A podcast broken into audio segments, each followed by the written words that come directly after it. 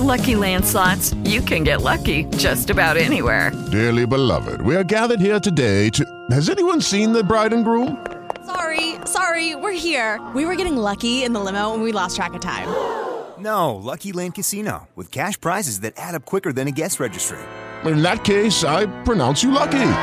Play for free at LuckyLandSlots.com. Daily bonuses are waiting. No purchase necessary. Void where prohibited by law. 18 plus. Terms and conditions apply. See website for details.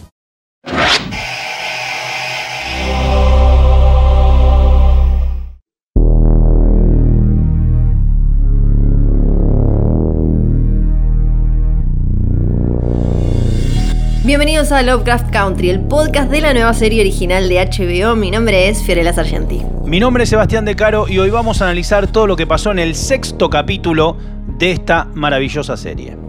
Sexto capítulo ya está, ya eh, eh, empezamos a despedirnos de alguna manera y sexto capítulo que nos presenta un personaje que solo había sido ticiado de alguna manera. Sí.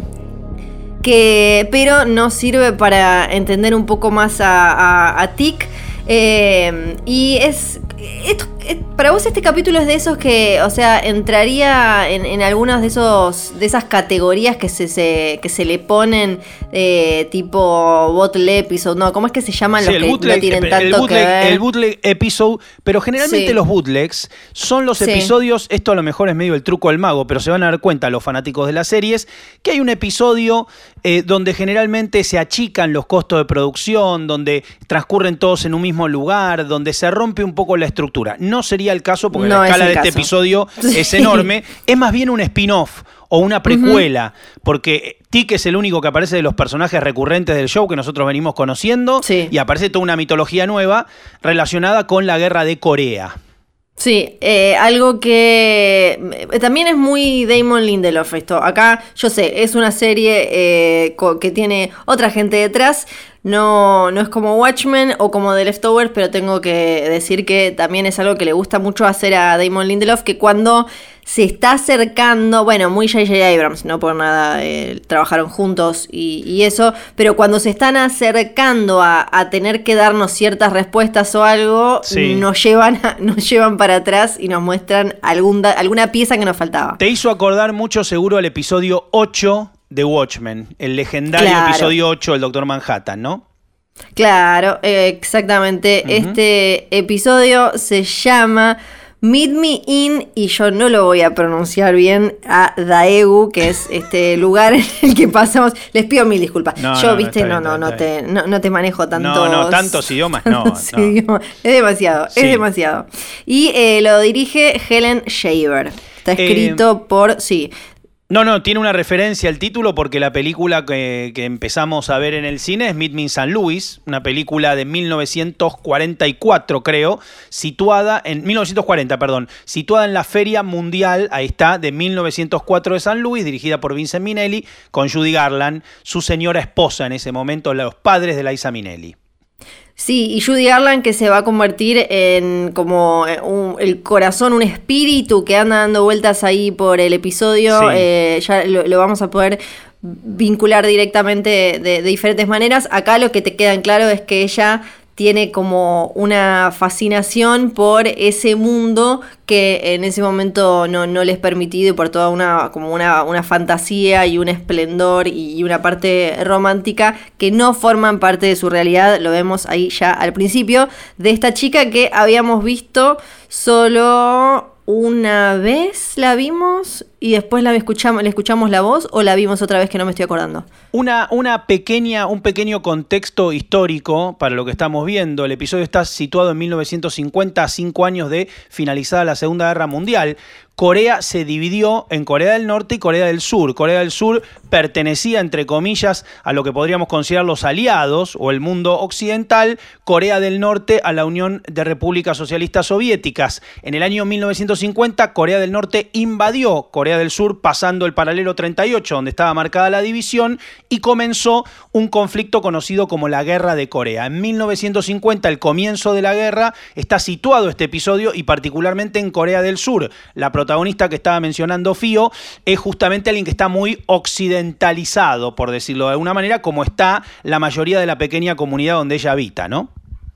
Sí, y la actriz es, eh, la, habíamos mencionado, Jamie Chang, que ya tiene un, currículum bastante extenso, es súper joven, pero eh, la pueden haber visto en, en varias series y, películas, y acá tiene este rol que por ahora había tenido eh, poco, poco tiempo en, en cámara, en escena, pero que evidentemente es muy importante para ti, y ahora entendemos un poco más por qué.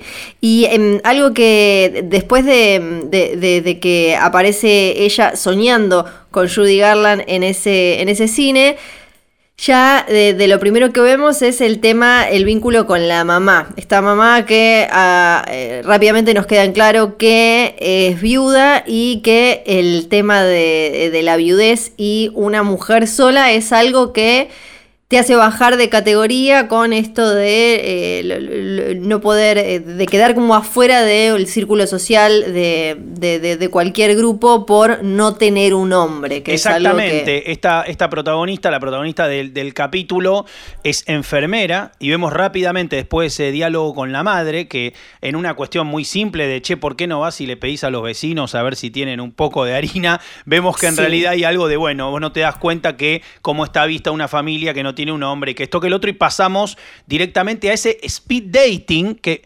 Yo cuando veo la escena digo, pero para, estoy viendo un speed dating, porque pensé que era otra cosa, pensé que era un casting de enfermeras, pensé que era, y nos damos cuenta rápidamente que es un, un, eh, sistema de citas veloces para, para ver coincidencias y tal.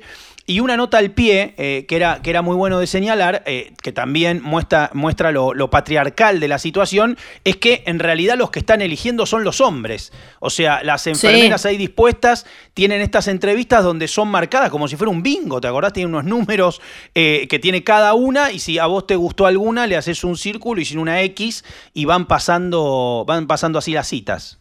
Sí, y que además eh, no, no te queda claro qué qué están buscando porque ella es súper linda, deja todo, como antes había dado esa, esa situación con las compañeras donde, bueno, ¿y vos qué hiciste para que eh, alguno te prestara atención y te invitara? Eh, y ella va probando y la van eh, tachando y- y dejando afuera. Y también queda instalado este vínculo con esta amiga que después va a ser, va a ser clave. Eh, y lo bueno, lo, lo patriarcal es, es, eh, esta serie constantemente, y creo que incluso más que ya que hablamos eh, bastante de Watchmen, creo que incluso más que Watchmen mm, va eh, mezclando temas de género con temas raciales, ¿no? Sí, Como claro. que a simple vista podía parecer que la serie iba a, iba a hacer más pie en el tema de- del, del racismo sistémico y, Y, y de la- de la particularmente, perdón, y particularmente con los Sí. afroamericanos en los Estados Unidos. Pero bueno, esto se ha expandido. Sí, sí, sí, eh, exacto, porque acá lo que vemos es eh, una sociedad muy tradicional que tiene eh, claramente una estructura muy, muy, muy patriarcal, donde incluso ella cuando le dice, bueno, pero ahora yo que estoy, que estoy estudiando, pensé que quizás así, como que no importa lo que, lo que ella pueda llegar a hacer por sí sola, estudiando demás, lo que importa es si tiene un hombre al lado. Y ahí ya aparece como, la- para mí, el, primer, la primera relación directa con Judy Garland y que después vamos, eh, vamos viendo y hay un paralelismo entre, entre el personaje de, de esta chica y Judy Garland porque mm, eh, Judy Garland a- a- Además de ser un ícono, no, no, y por supuesto, eh, Judy Garland como Sí. ícono, o de los primeros íconos eh, de la mujer empoderada, de la estrella empoderada en Hollywood. Digo, más allá de todas las tragedias que ha tenido y complicaciones en su carrera, era un nombre propio de peso específico y por Sí. su talento. No era Marilyn, no era este, Rita Hayworth, digo, hablando de divas, no era una, exactamente una diva, era alguien que tenía un peso artístico fundamental, ¿no? Sí, y alguien que desde chica fue preparada para eso, preparada para ser una estrella, y con una madre que se dio muchas cosas eh, o, dejó que a su hija le pasaran ciertas cosas con detrás algún, eh, algún fin mayor que tenía, en ese caso, en el caso de Judy Garland, era eh, hacerla una estrella, en esta historia ahora vamos a ver que es algo distinto, pero y que, y que a su vez nunca pudieron decidir del todo, o sea, Judy Garland nunca pudo decidir del todo qué es lo que quería que sucediera. La o sea, desde muy chica la metieron en un camino eh, artístico y después de, celebridad y así eh, ella eh, rompiéndola, como decías vos, con su propio talento, pero con su propio talento siendo explotada por una familia, por un estudio, cuando en una edad en la que no estaba bien, le daban pastillas para dormir, pastillas para despertarse, tenía que estar, tener el peso que necesitaban en ese momento, o sea, no por nada, si, si leen un poco de la vida de Judy Garland, después ella quedó con una adicción a un montón de cosas y con una vida con muchos problemas eh, que tenía que ver que nace ahí con todas esas eh, ese camino que trazaron por ella. Y también algo que aparece desde que es muy chica es la, cuestión de el matrimonio y el tener un hombre al lado. Algo que marcó la historia de un montón de grandes divas del Hollywood clásico, que en un montón de momentos tuvieron que casarse porque podía hacer cualquier cosa menos estar sola, estar sola y estar sola significaba sin un hombre. Podías tener 25 hijos, 38 mil amigos, claro. ni hablar, Óscares, clases, todos los laureles, todo, pero lo que importaba era que en siempre hubiera un marido, por más que fuera de cartón esa, esa relación, y a ella le pasó desde muy chica, incluso de querer tener eh, relaciones con hombres que o estaban casados o no se podían, entonces la casaron con otro, llegó, bueno, tuvo como un montón de estas grandes divas, uno, dos, tres, cuatro, cinco o seis esposos. Y tiene que ver con esto, no que, uy, qué loca era enamoradiza y se quería, eh, quería firmar con todos, sino con esto de que había que tener un hombre al lado y lo que eso significaba. Fíjate qué curioso, detrás de Audrey Hepburn y de Elizabeth Taylor, dos no contemporáneas, pero por ahí, digamos, en la misma era, también tuvieron vidas similares, situaciones similares, y tuvieron que hacerse, hacerse paso muy a la fuerza, ¿no? Estas tres mujeres que uno podría decir, Garland, Taylor y, Hepburn, bueno, eh, eh, poniéndole todo como para justamente romper estos paradigmas. ¿Sabes que el capítulo tiene, siempre decimos que, que en este show hay ajustes de cuenta, y revisiones y de construcciones de determinados mitos, y tenemos una clásica historia de enfermera y soldado. Y hay una tradición total de melodrama de enfermera y soldado en la historia de, Hollywood y de amores de guerra. De amores de guerra también, desde Hiroshima Moramur hasta de aquí a la eternidad. Digo, hay un montón de melodramas de guerra, pero claro, la particularidad va a ser el elemento fantástico que vamos a ver en esta revisión y deconstrucción del melodrama de guerra. Y acordate, de hecho, la famosa foto del marinero con la enfermera cuando termina la, la Segunda Guerra, que vuelven a casa. Bueno, todo ese cliché, toda esa iconografía esta serie bien iconoclasta como es, va a dar vuelta el guante y va a plantear un escenario totalmente distinto para este mito. Sí, sí, tal, tal cual. Bueno, después vuelve ella a citar a Judy Garland en este caso cuando está ahí con las citas, que, es eh, un poco donde nos habíamos quedado. La película es El Pirata de 1948, esa es la que cita eh, ahí en, ese momento. Y algo que también eh, lo, lo busqué porque no lo sabía era cuando hablan con las compañeras sobre, ay, te habló en eh, Van Mal o, en Mal, lo voy a pronunciar súper mal, pero usted... Eh, claro, que tiene que ver con hablar o informal o tutear o no. Entonces, eh, como que significan claramente cosas distintas. Eh, tengo entendido, esto, digamos, hablando solamente por, por apreciación, que existe eso, dialectos distintos para determinados momentos y para determinados modos de trato, incluso estratos sociales. Eh, en el japonés, digo otro idioma, nada que ver, tenés tres dialectos para escribir y manera de comunicarse. Entonces entiendo que por ahí una cuestión de Oriente, China, Corea, Japón, con todas las diferencias del caso, comparten esta, esta variedad de dialectos, ¿no? Y después de esa, esa salida con eh, las, las amigas, el Bang, la versión coreana de Bésame Mucho que escuchamos.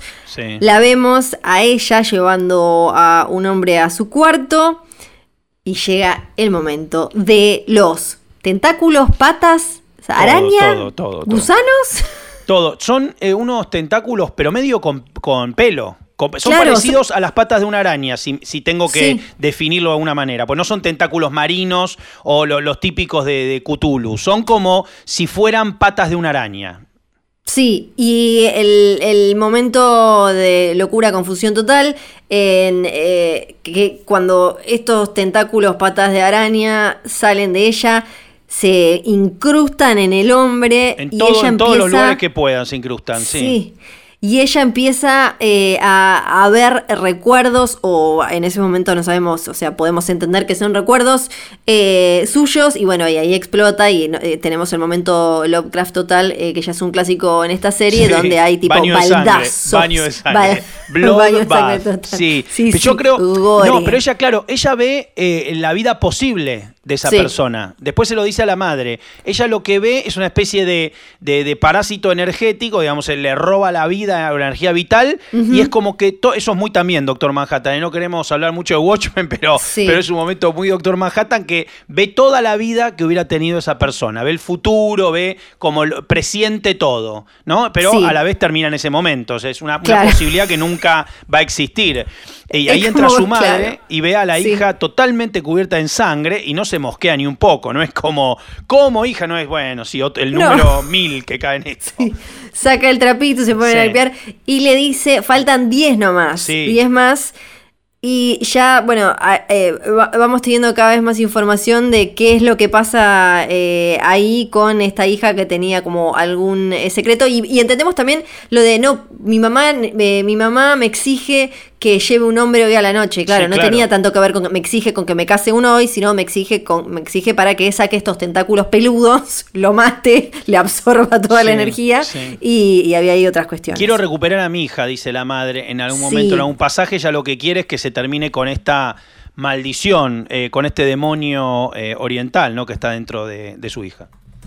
Sí, eh, de- y, y, mm, y bueno, y, y vamos teniendo las piecitas de qué es lo que pasó con esa hija, eh, qué es lo que hizo esa madre para salvar a esa hija, ese, ese hombre que, que, estaba, que estaba casado con ella, que entonces eh, hizo, hizo algo para que desapareciera y, mm, y, eh, eso nos lo van dando bastante de a poco. Nos dan eso y nos dan un poco de contexto más fuerte histórico Sí. ahí por el mismo tiempo, Sí. porque acordate que está la escena de la ejecución del, eh, del comunista, digamos, Sí. de- han capturado uno de los invasores de- del norte, eh, lo traen en unos camiones y lo cuelgan públicamente y lo que notamos es que eh, nuestra protagonista no está muy de acuerdo, está bastante en contra de lo que está viendo. Digo, a pesar de que en la secuencia anterior le re- directamente terminó con la vida de una persona por una cuestión de, de esta maldición, el contexto histórico o el, o el, digamos, la intolerancia que está viendo entre, entre gente del mismo país no, no le está cerrando para nada. Sí, hay, digamos todo. Ella no, no te hace explotar como si fueras eh, una piñata humana por cuestiones políticas. Ella No, no, tiene no, problema no, no, con no, la no, cuestión. no. Eh, va por otro lado, va por otro lado lo, lo- de ella. Sí, y queda, entonces ahí quedan instaladas como la- la- las diferentes capas del episodio, ¿no? El vínculo entre madre e hija, que también tiene una tradición importante, eh, bueno, no solo en el cine, sino también eh, ya con el ejemplo de, de Carrie, sino en eh, las historias de, de terror o sobrenaturales. Eh, pienso también en la relación en- entre Regan y su mamá en El Exorcista, es como este, este vínculo muy potente que muchas veces también puede ser eh, algo, algo, alguito destructor. Un beso igual para mi mamá y para todas las madres que tienen hijas. No hace falta que todas eh, haga- las, las hagan eh, vivir una maldición para matar a un tipo después de una situación tan traumática. No, hay un montón, un montón de madres en la, en la mitología del terror moderno. Me hizo acordar también, te traigo muchísimo más acá, alguna cuestión eh, de especies. ¿Te acordás de especies con, Sí. con Virginia Madsen? Bueno, me parece que, que la película toma, de la película, la serie o este capítulo tiene un poco de, de la imaginería de, de ese contexto también, o ese, el Life Force también, la película de, mm, de ¿cómo se llamaba este muchacho? Bueno, eh, ya me acordaré el nombre. Life Force Fuerza Siniestra, una película de la década del, de Tom Holland, de Tom Holland creo Sí. que era, de la década del 70, que también tiene más o menos la misma estructura. De, dirigida por Toby Hooper, mira. Toby Hooper, ah, Toby Hooper, no Tom Holland, está bien, perfecto. Sí, sí, sí. eh, mira qué, qué curioso. Hoy vamos a estar, creo que más, más ay, qué pesados con Watchmen ellos, pero también es, es muy difícil eh, en un capítulo así, que es eh, otra guerra, eh, obviamente, pero que también implica Estados Unidos yendo a la otra punta del mundo eh, y eh, de alguna manera bastante directa meterse en asuntos con la bandera de la libertad, ¿no? O sea, literalmente llegan diciendo los soldados, venimos a luchar por su libertad. Em, em, aparece también algo que en el, al principio del capítulo lo que veíamos era a la amiga de ella cuchicheando con eh, un doctor o con una persona en el hospital. Después sabemos que es porque mm, eran comunistas. Y vemos, eh, llega el, como el momento de enfrentar eh, la, la guerra y que a ella la lleven porque hay filtraciones en el hospital. Exactamente. Entonces lo, que vemos es una secuencia bastante fuerte, bastante fuerte. Yo, viste, cuando empiezan esas escenas que decís, no, no va a pasar esto ahora, va a pasar algo parecido. Y no, efectivamente pasa lo que uno creía que no iba a pasar, que es esta ejecución de algunas enfermeras buscando a la infiltrada, a la espía. Eh, y la verdad bastante fuerte, ¿no? Porque le van, eh, o sea, un soldado afroamericano de pie, eh, todas arrodilladas, él con un arma en la mano, ejecutando, diciendo, sos la espía, no, bueno, ¿quién es? ¡Pum! Tiro en la cabeza, la verdad, muy fuerte, hasta que finalmente se entrega a la espía cuando justo van a atacar a nuestra protagonista. Yo también un momento dije, bueno, ahora se ven los tentáculos, digamos, también este, era absurdo, ¿no? Que, claro, claro, que, que pasara eso en ese momento se le acaban las balas y ahí eh, me, acuerdo del, de Ralph Fiennes en la lista de Schindler. No, era Ralph Fiennes cuando se le acaban las balas que termina pegando con el culatazo o es un soldado random. Pero bueno, me acordé de ese momento de, la lista de Schindler que también están ejecutando gente y se le terminan las balas de un modo muy, este, muy sanguinario. Una imagen terrible de las enfermeras tiradas en el piso sangrando. Eh, y bueno, y nuestra protagonista que dice, bueno, hasta acá llegó mi paciencia, no voy a fumarme eh, ninguna más. Y aparece nuestro héroe eh, en, una, cama leyendo un libro otra vez. Sí, porque cuando lo vimos, eh, cuando lo vemos primero, por primera vez en este capítulo, lo vemos al tic. Eh, que, que, por más que no sea muy de charlar, de explicar en qué anda ni nada, vimos a, a, una persona que claramente estaba como como sin alma, como totalmente frío y transformado para eso que le, exige la guerra en ese momento, hasta que después eh, él aparece, bueno, en, en, la cama, ya con un libro lo podemos reconocer un poco más.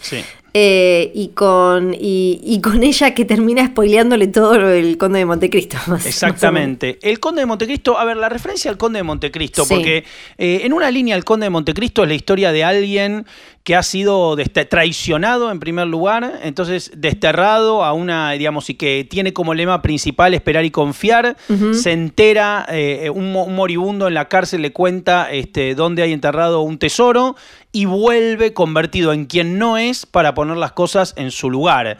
La verdad, si vos me preguntás, che, ¿dónde lo podemos relacionar con todo esto? Un poco complicado se me hace por lo menos de buenas a primeras. No es que digo, ah, no, claro, obviamente, porque. Pero bueno, ahí está el Conde de Montecristo. Sí, está el Conde de Montecristo. Ah, y antes se me había pasado una escena que me pareció mm, de, de las más fuertes o, de las frases más tristes que se dicen en el capítulo, que es cuando ella está hablando con la mamá y hablan de, eh, que es un poquito antes, eh, hablan de, de, lo que la madre hizo, ¿no? De haber ido a, a esta a esta especie de, bruja, de eh, este rito de chamanismo eh, coreano. Em, y para hacer esto, y sabía que iba a tener un costo, le dice, pero bueno, fue, fue, muy, fue muy caro. Y eh, ella le dice, está el momento de la canción, ¿no? Esta canción que es una canción tradicional. Y le dice, yo no tengo los recuerdos de tu hija, yo solo me acuerdo cuando él eh, cuando la cantaba, cuando él la violaba. Como eh, eso me pareció tremendo. O sea, esto de que ella está absorbiendo todo lo, toda la información de esos hombres que asesina, pero ella no tiene sus propios recuerdos para aferrarse o de qué abrazarse o, nada. O sea, su identidad es eh, básicamente una bola de, de dolor y, de sueños y pesadillas ajenas. Mira, una vez hablé con un médico eh, acerca de la memoria y la, y la capacidad de olvidar. Y me dijo que eh, la función más inteligente del cerebro era el olvido.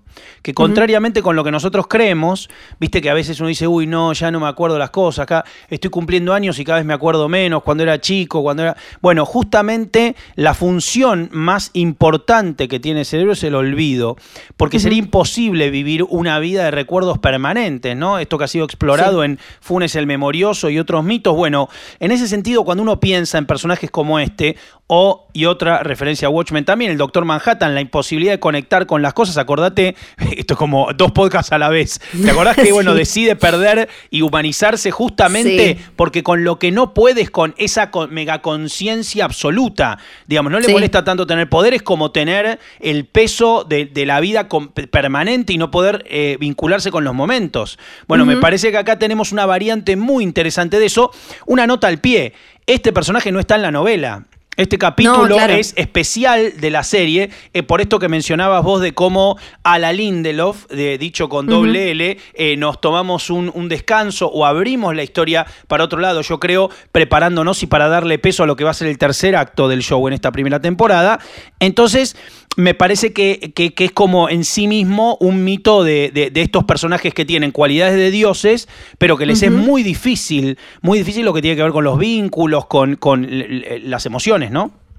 Sí, y, algo que, eh, lo conecta, conecta este capítulo, que como decías vos, no está en el libro directamente con, em, con el anterior, es que también el gran tema es la, transformación, ¿no? Porque en, ese, en ese primer momento en el que ella lo ve, lo vuelve a ver a Tic, lo ve en el hospital, le tiemblan las manos eh, y sale y estaba como, porque claro, lo veía como un monstruo total y a partir de esa situación con el conde de Montecristo empieza este, este camino eh, para atrás y, empiezan a como reandar eh, y, a, construir otra cosa viéndose de otra manera y, y como también la serie juega todo el tiempo con como la transformación, metamorfosis, transmutación física y espiritual que después directamente queda expresada con la conversación de, ellos dos. Y en, el caso de ella, literal y con tentáculos peludos, y en el de él, eh, como, como la cuestión de obediencia de vida de un soldado que tiene que ir a hacer esas cosas eh, tremendas. Y la última, no, no va a ser la última conexión que haga con Watchmen, pero también algo que eh, uno puede entender que, que Tic no solo hizo un montón de cosas eh, monstruosas, como él dice y como vemos algunas ahí, sino que también tuvo que ver otras. Él, eh, hay, hay, un tema con no haber tenido sexo y lo que antes se llamaba virginidad, ¿no? Antes en el, lo, vimos con Leti, ahora con él, pero un tema que también se, se menciona en el capítulo y que es, que es algo histórico, son las violaciones en plena guerra, ¿no? Como de incluso de, ejércitos que llegaban para liberar una región y siempre eh, terminaba habiendo eh, violaciones eh, tremendas y después incluso muchos niños que nacían de esos abusos sexuales y algo que también pasó en diferentes guerras como en la guerra de Corea que se ve ahora en un ratito nomás con algo que se menciona son redes de prostitución, porque también donde llegaban un montón de hombres en un estado muy... Em, eh, medio salvaje, ¿no? Enfrentados a esta situación extrema, eh, aparecían siempre estas eh, necesidades carnales que con la desesperación del otro lado terminaban transformándose en círculos de prostitución donde eh, un montón de mujeres más terminaban también siendo, siendo explotadas. Bueno, es que es muy difícil, por suerte, de entender para nosotros lo que es una zona de conflicto por años, cómo se transforma y cómo se redefine esa sociedad y ese lugar. Pasó en Saigón. Saigón en, la guerra de Vietnam, que duró muchísimos años, se terminó convirtiendo en eso, en, un, en una especie de sin Dios, como diría un español total, donde hay nuevas reglas de, de quién manda, nuevas reglas de cuál es la demanda, tenés un montón de, como decía vos, soldados viviendo ahí, y es un poco una, una especie de no lugar, que tiene una redefinición salvaje porque todo es muy eh, básico, todo es muy este, eh, eh, ¿no? elemental, por así decirlo, en términos de necesidades y de lo, lo que son las monedas de intercambio. Bueno, esto se ve claro y el otro elemento también tiene que ver con la, la idea de la conquista, de adueñarse y apropiarse un territorio y en ese sentido, bueno, no solo vamos a sacarle su territorio, sino las mujeres como mercancía y traslado, obviamente una cosa bastante salvaje y ridícula, bueno, en ese sentido y siniestra, en ese sentido eh, lo que vemos acá son un poco de, de, coletazo de eso.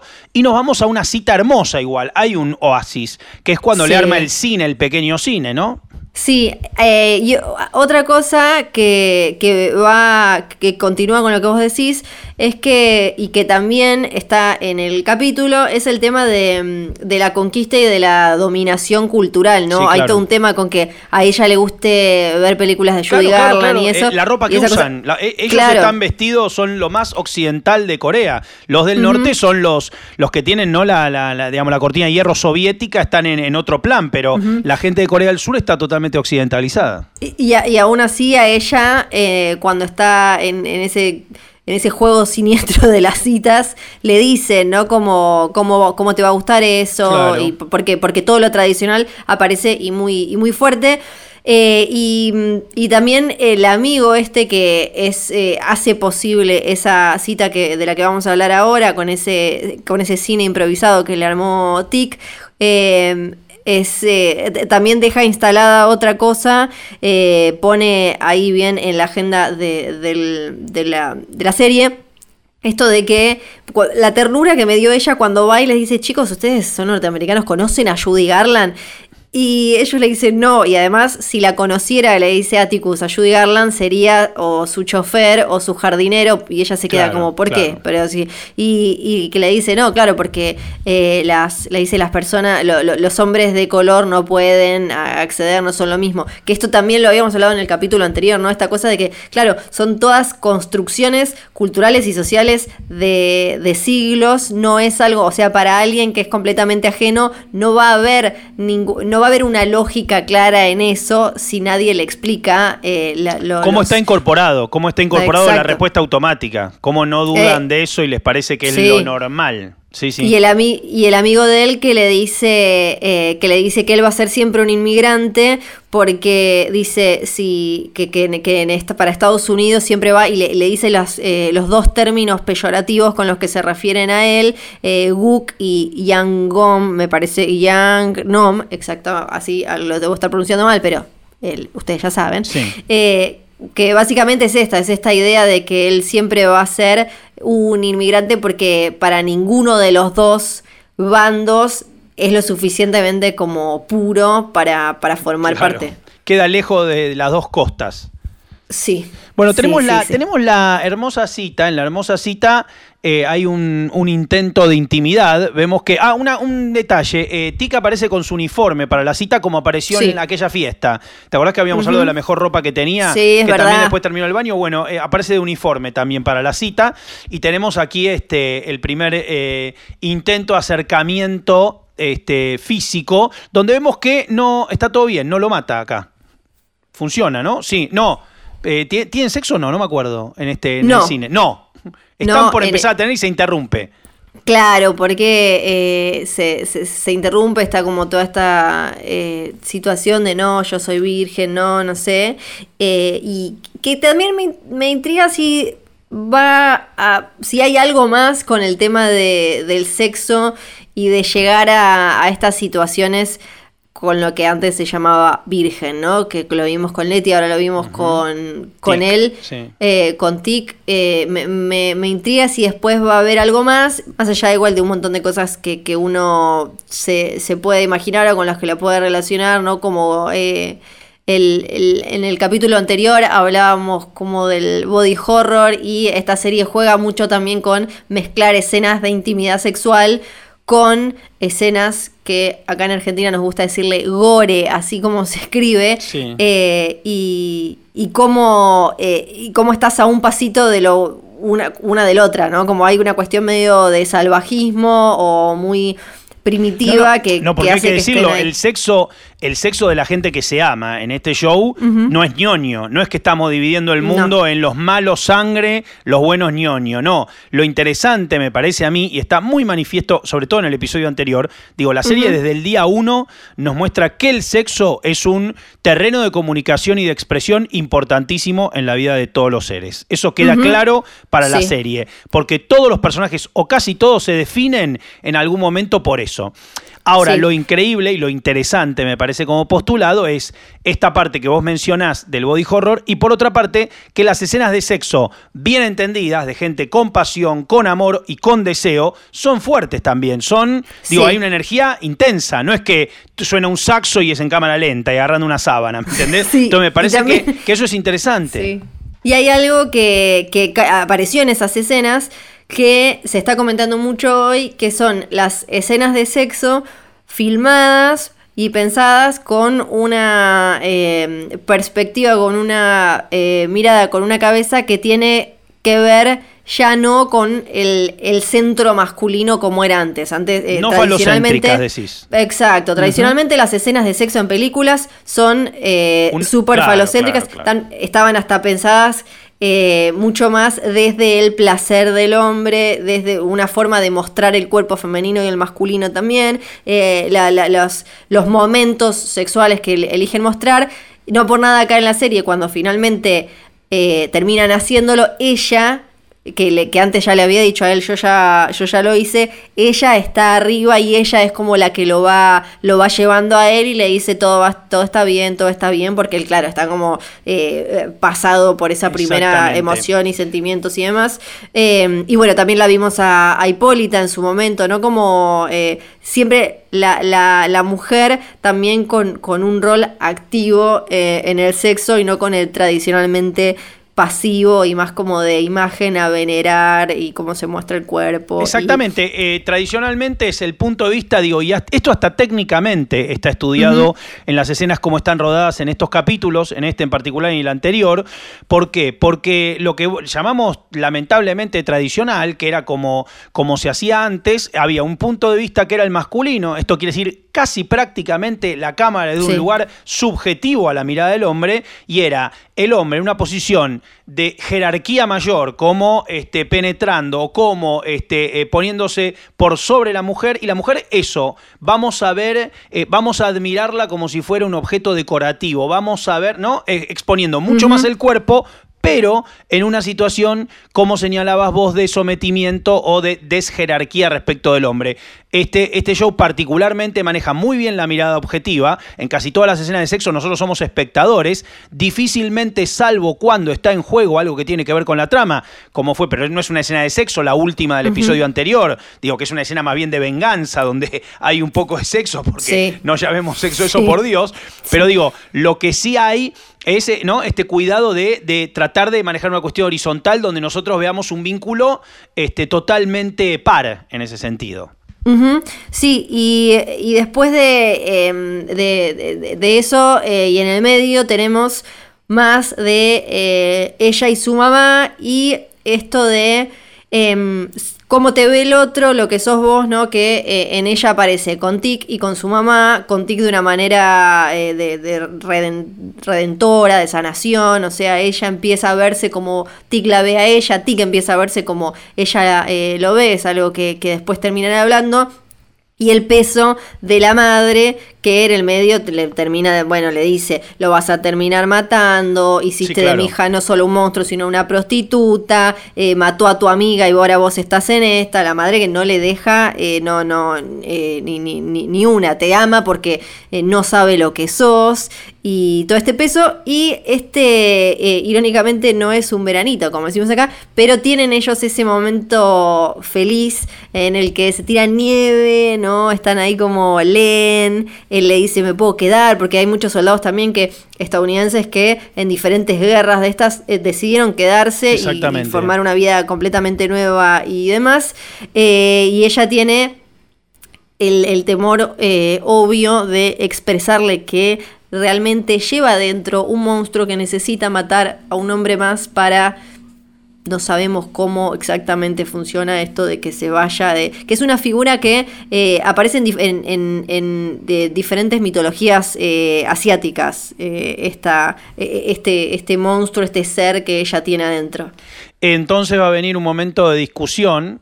Un momento de discusión y de tensión, justamente hablando de me quedo, me voy, pero pero deciden arreglarlo amándose y acá sí, Aparece, aparecen los brazos de Orión, como diría Prince, aparece, aparece la bestia que va adentro.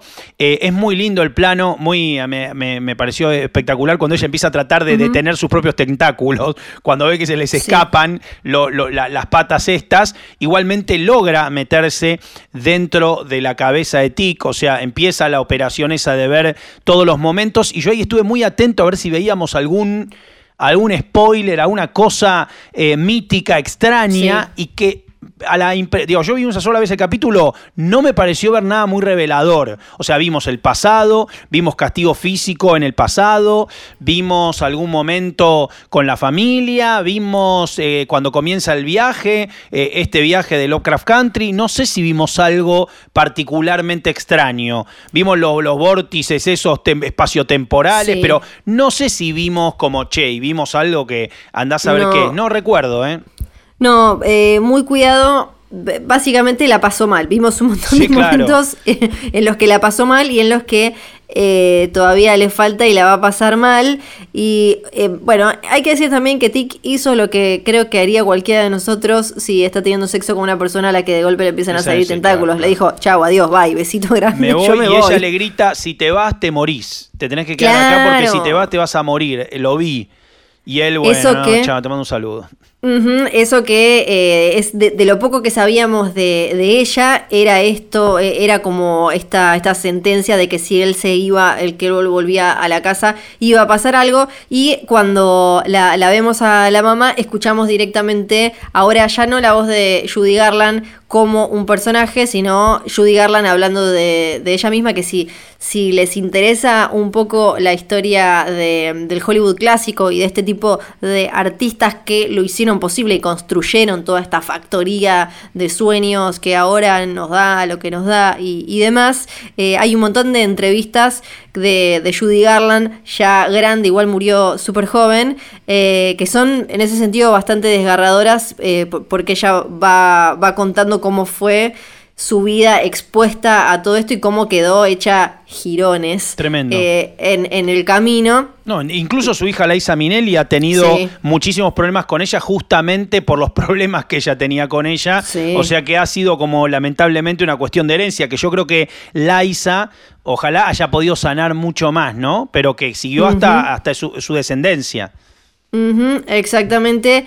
Y después a mí me había intrigado cuando las vemos a ellas yendo a, a, esta a, esta hechicera chamana a, hacer algo porque la madre ahora claro porque lo, el arreglo que había hecho la madre que le habían dicho que tenía eh, un, precio eh, el, poder matar a su marido después de enterarse de lo que había hecho. Eh, no sabía cuán, cuán grande iba a ser y van a hablar y aparece el zorrito este que a mí por lo menos me había generado mucha intriga porque yo no sabía qué significaba, qué podía significar el, zorro y parece que el kitsune es un, es un elemento, es una figura muy, eh, muy clave que eh, se utiliza tradicionalmente para hablar de, eh, del espíritu del bosque, que tiene esta forma que se ve como un, un zorro, que en general protege bosques y aldeas, y hay toda una, toda una imagen muy de ensoñación en esa escena, ¿no? muy bonita, para, ya estamos terminando el capítulo, ¿no? Porque después esto van a ver a la, Pachamama, van a ver a la curandera, que, un poco arregla las cosas y nos da un poco de esperanza. Em, a mí me parece, me, hizo acordar mucho eh, todo este momento a las películas de Caneto Shindo, que es un, cineasta oriental que trabaja mucho el tema de los mitos de los bosques, de los mitos eh, de, espíritus de la época, de la época de los, de los mandarines, de la época medieval medieval, del Japón feudal, de toda la zona y toda el área. Me, hizo acordar muchísimo las viñetas, el decorado, el tipo de, mitología que se ve. Eh, y bueno, y ahí tenemos una voz de esperanza, ¿no? Por lo menos, no sé si es tanta esperanza lo que dice la, curandera. Sí, que a, ella lo único que le importa es saber si realmente... va a morir si Tig va a morir o no va a morir. Y mm, Esperanza lo pondría entre signos de pregunta. Claro, porque ella nos dice, sí, dice no va a morir, pero... Sí. Pero hay un regadero de sangre, algo así, sí. o no? Sí. Hay que, hay que, hay que ver eh, si la vamos a volver a ver a ella, qué va a pasar en cómo, eh, cómo va a volver a revincularse o lo, que sea eh, con Tic. El próximo capítulo se llama I Am, o sea, yo soy. Vamos a ver exactamente a quién o de qué manera se refiere. Perdón, hago una pregunta, me la juego. una, una, locura, ¿eh? porque a lo mejor pregunto, en la primera escena del capítulo 1, es imposible que la criatura esa que vemos sea esta muchacha Unleash, ¿no? Eh, ¿Sabes qué? yo creo que eso es una construcción que hizo él en su cabeza, o sea, pesadillesca mezclada con los monstruos de los libros que lee, con las figuras que eh, idolatraba y demás. Creo que ella, eh, o sea, la respuesta simple para mí es, no, ella no puede transformarse de esa manera, es simplemente él que hizo a lo Tarantino o algo así, un collage con sus referencias pop favoritas. Pero por otro lado, pienso que eh, ella tal vez tiene todavía un rol importante para jugar y que por el momento es el único, o sea, vimos eh, personajes que tienen herramientas mágicas, pero como, bueno, Cristina obviamente, pero no vimos eh, uno que se pueda transformar de esta manera y sería interesante volver a verla. Así que no sé, te digo, te lo dejo así. Bueno, bueno yo eh, eh, queremos decir que nosotros no es que sabemos y nos hacemos los interesantes, tiramos por tirar, pero bueno, veremos qué sucede. Exactamente, porque hoy hasta acá llegamos con este episodio de Lovecraft Country. Pueden ver la serie no solo en HBO, sino también en HBO Go, On Demand, cuando quieran y donde quieran. Y a nosotros nos escuchan en Spotify, Apple Podcast y todas las aplicaciones para escuchar podcast. Acuérdense además que tienen un montón de podcasts de diferentes series de HBO, como The Outsider, donde sabes que también creo que hay una referencia ahora que pienso a un, eh, a un zorro, ¿no? Y, medio hay una máscara que aparece en un ante último capítulo, ante último capítulo, sí. Ahí está, pueden ir a escuchar el podcast de The Outsider eh, también. Yo soy Fidel Sargent y gracias por escuchar. Yo soy Sebastián De Caro y esto fue Lovecraft Country, el podcast.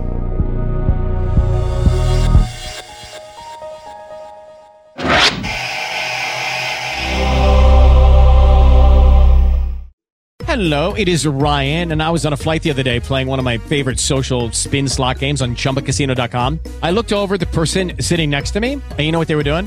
They were also playing Chumba Casino. Coincidence? I think not. Everybody's loving having fun with it. Chumba Casino is home to hundreds of casino style games that you can play for free anytime, anywhere, even at 30,000 feet. So sign up now at chumbacasino.com to claim your free welcome bonus. That's chumbacasino.com and live the Chumba life. No purchase necessary. DTW, void, prohibited by law. See terms and conditions 18 plus.